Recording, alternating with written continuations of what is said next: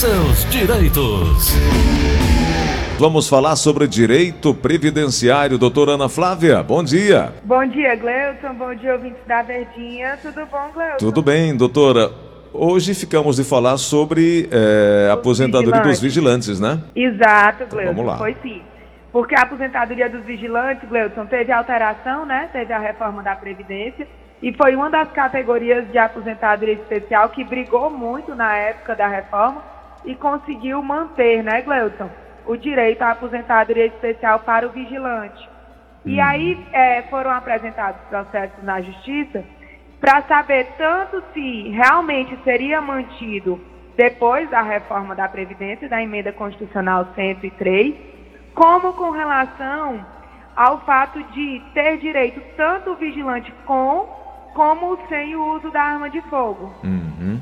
Tá? Uhum. E aí é, foi julgado agora no dia 28 de setembro de 2021 pelo STJ é, os embargos de, de, de, declaração que modificou a tese acerca do, da aposentadoria especial do vigilante. Então, o que, é que foi decidido, Gleuton?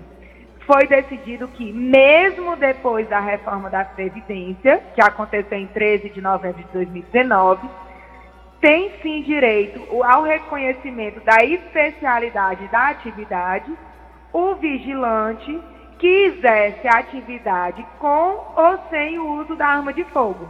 E aí, tá? doutora, engloba guarda e, e, vigilante com arma e sem arma?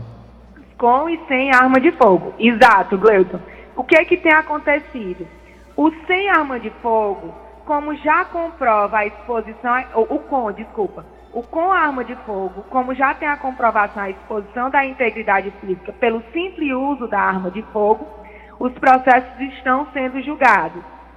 Os que não têm o uso da arma de fogo, Gleuton, nós temos protocolado os processos na justiça, alguns têm sido julgados, mas em segundo grau eles têm ficado suspensos, suspensos esperando a conclusão desse tema 1031 pelo STJ tá? Uhum. Então, lembrando, tem direito, né? Até 95 esse direito era reconhecido pela CTPS, né, enquadramento profissional. De 95 para cá, mais uma vez, mais uma profissão, Gleuton, que tem que apresentar o PPP, tá? Perfil Profissiográfico Previdenciário, no qual realmente conste na profissiografia que é a descrição do que ele exerce na profissão de vigilante, que essa profissão tem exposição à integridade física de forma habitual e permanente, tá, Gleuton? Uhum. Não é aquele que às, às, vezes as pessoas, às vezes é um porteiro de, de prédio que faz uma, uma ronda, né? Uhum. Nesse caso não é vigilante. O caso do vigilante é o vigilante que trabalha realmente nessa profissão, nessa profissão e nessa posição de forma habitual e permanente. Entendi. Doutora, eu quero só tirar uma dúvida em relação àquele que tem a função de guarda. Também está inserido nesse processo? Guarda, sim. Uhum. E a atividade do vigilante ela foi considerada perigosa, né, doutora? Com ou sem o, o, o, porte de arma de fogo. Então, nesse caso, os vigilantes podem se aposentar mais cedo, inclusive preenchendo os requisitos antes da reforma da Previdência ocorrida em novembro de 2019. Só para deixar claro, né? Exatamente, Gleuton. Mesmo que, é, é assim, quem preencheu o, os requisitos dos 25 anos como vigilante antes da reforma da Previdência, mesmo que solicite só agora, tá certo? Tem o direito adquirido, pode solicitar as regras pré-reforma. Isso muda, Gleuton, em relação ao cálculo do benefício. Muitas das vezes, o cálculo pré-reforma são mais vantajosos, tá? Uhum. No, aí, no pós-reforma, existe tanto a regra permanente como a regra de transição, tá? A regra permanente é que tem que comprovar 25 anos de atividade especial e no mínimo 60 anos de idade.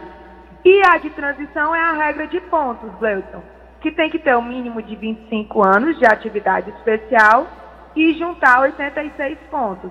Ou seja, se tiver só 25 anos de atividade especial, precisa de 61 anos de idade. Então acaba que a regra permanente é mais vantajosa. Tá. Tem alguma coisa. Lembrando, Gleuton, que o vigilante também é aquele caso.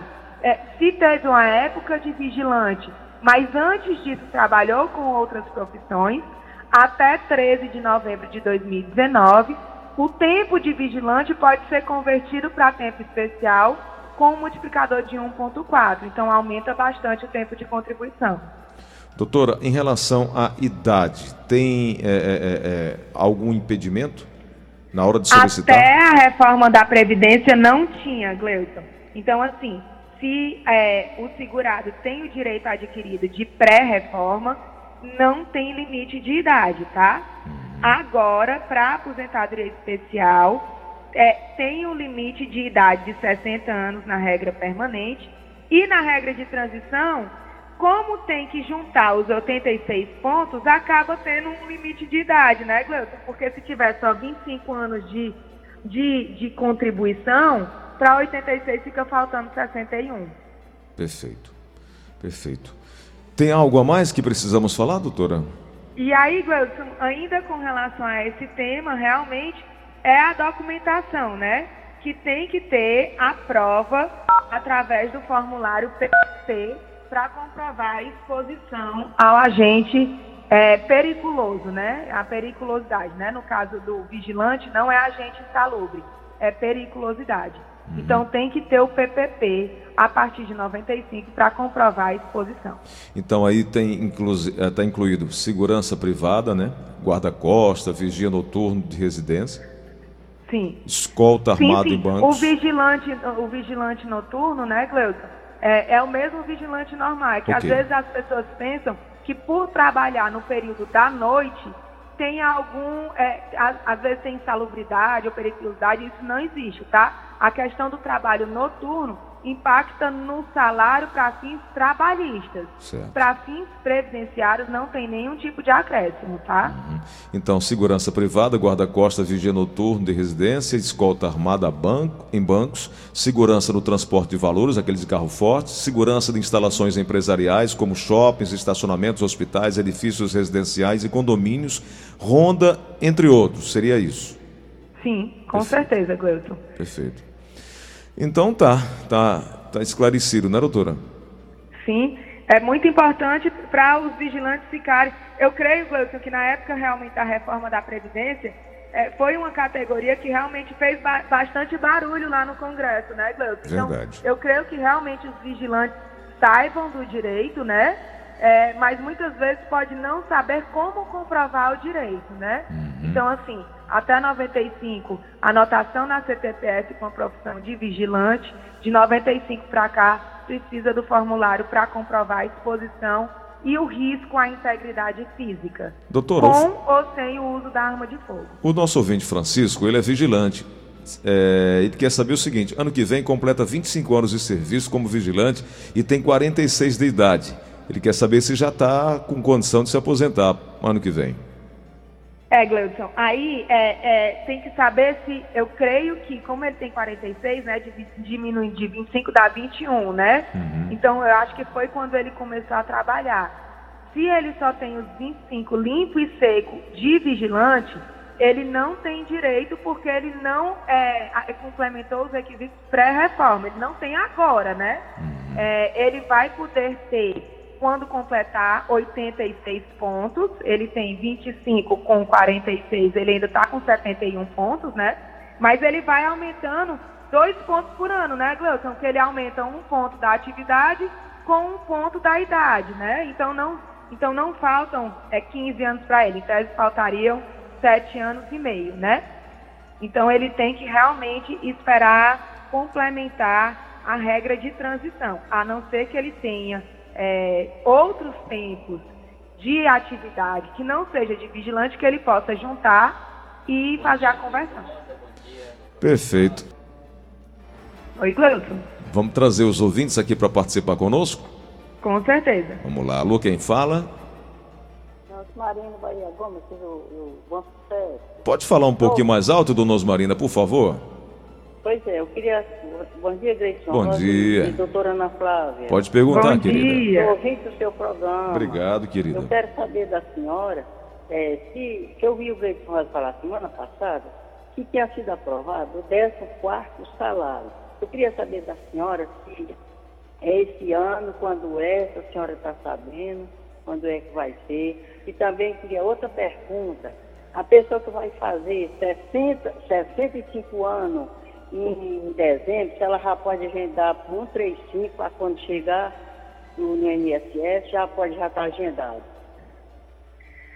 É, a primeira pergunta, é, dona Osmarina, é que, é, na verdade, é, é, eu tenho certeza que o Gleudson disse semana passada que o 14 não foi aprovado. É, não, não foi aprovado. Então, assim, a senhora está perguntando quando é que vai ser pago.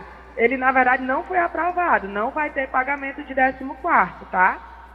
Com relação ao LOAS, ao idoso, né, que é o de 65 anos, realmente um dos requisitos para a concessão do benefício é ter atingido a idade. Então, para a senhora solicitar ele, a senhora tem que estar com a idade completa. Gleuton, eu vou aproveitar essa pergunta da dona Osmarina. É, agora, são muitas as pessoas, infelizmente, ainda, ainda, tem, ainda, tem, ainda tem resquício do ano passado, né? Correu muito óbito por conta do Covid e muitos são insegurados procurando receber a pensão por morte, né, Gleuton?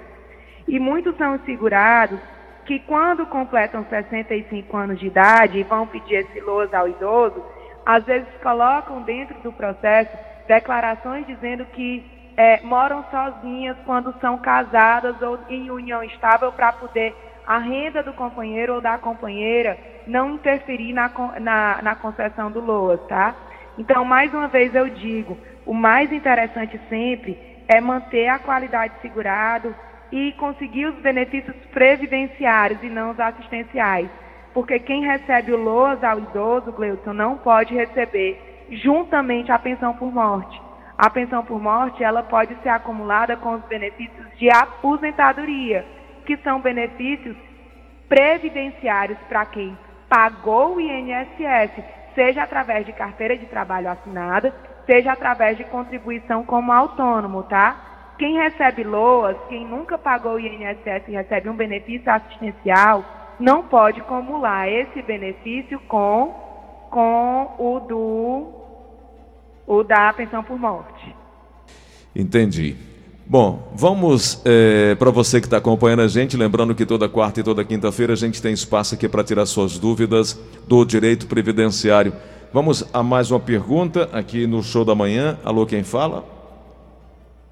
Alô? Alô, alô. Oi, quem é? É a Maria do Carmo. Oi, dona Maria, Maria do Carmo, muito bom dia. Qual é a sua pergunta? É, eu queria saber da doutora que, que a, minha, a minha irmã, ela faleceu em dezembro, e quando eu fui pegar o, o, o dinheiro dela para pagar as, as contas dela, aí não tinha nada. Eu queria saber dela se realmente ela tinha ou não tem direito. Porque foi no dia 21 do, do mês de dezembro. Doutora. É, ela, ela, tem dia 21 de dezembro, desculpa, Gleuton. Ela faleceu em dezembro, a irmã da em nossa dezembro. ouvinte, e aí na, ela foi na sequência foi buscar o. o Não, é, ela está querendo receber depois do óbito, a, como se fosse a aposentadoria do tempo que ela teve viva e não foi pago, né? Isso. É, esse valor, Gleuton, ela não pode receber sem autorização da justiça, tá? Hum. Os herdeiros precisam de alvará para receber, porque como a aposentadoria é um benefício personalíssimo dela, só quem pode receber é ela ou o procurador dela com procuração válida. Com o óbito, a, procuração deixa de ter validade. Então, mesmo que uma pessoa, um terceiro, tenha procuração dela para receber o benefício, ele não pode receber depois do óbito, tá, Gleudson? Isso é, é ilegal, tá? Hum, tá certo. Tá ok. Vamos para mais uma pergunta aqui na linha da Verdinha. Alô, quem fala? Expedito. Diga lá, meu amigo Expedito, bom dia. É porque eu queria saber com a doutora que eu tive uma perda salarial na aposentadoria, né? De 2007 a 2012 eles ressaciaram essa perda. Mas de 2012 para cá, já venho com várias perdas no meu salário. Como é que eu faço para recorrer? Doutora. É, na verdade, Gleuton, essa essa perda salarial que ele informa na aposentadoria dele é porque o salário de benefício ele não é atualizado no mesmo índice de correção do salário mínimo. Então, realmente, o segurado, com o passar dos anos da, da concessão da aposentadoria, vai realmente tendo essa perda salarial em comparação ao salário mínimo, tá? Então, é normal, é, para ele ter algum tipo de revisão, é, tem que, pre, tem que é, preencher né, e respeitar o período decadencial. Então, assim, eu creio que ele teve aposentadoria anterior a 2007, né? Ele disse que já teve uma correção de 2007 a 2012. Então, como foi anterior a 2007, é, foi atingida pelo prazo decadencial, que é o direito de ação, que pode solicitar o segurado que teve benefício concedido pelo INSS até 10 anos do primeiro recebimento. Perfeito. Doutora Ana Flávia, muito obrigado pela gentileza de conversar conosco. Voltaremos a conversar em outubro, né? Finalzinho de outubro. É, Finalzinho de outubro. É, Vou ficar com o Tom. Vai ficar com o seu Tom Barros a partir da próxima semana, às quartas e quintas-feiras. Vou fazer esse sacrifício, viu? Ele está contando os minutos para participação da senhora aqui semana que vem. É e sempre um prazer, Gleuton. Eu quero agradecer a gentileza de todo esse tempo estarmos juntos aí conversando sobre o direito previdenciário. Obrigado, viu, doutora? Eu que agradeço. Fiquem todos com Deus, em paz. Gleuton, um excelente período de férias, né, de descanso. E a gente se vê no seu retorno, se Deus quiser. Obrigado, doutora. Grande abraço.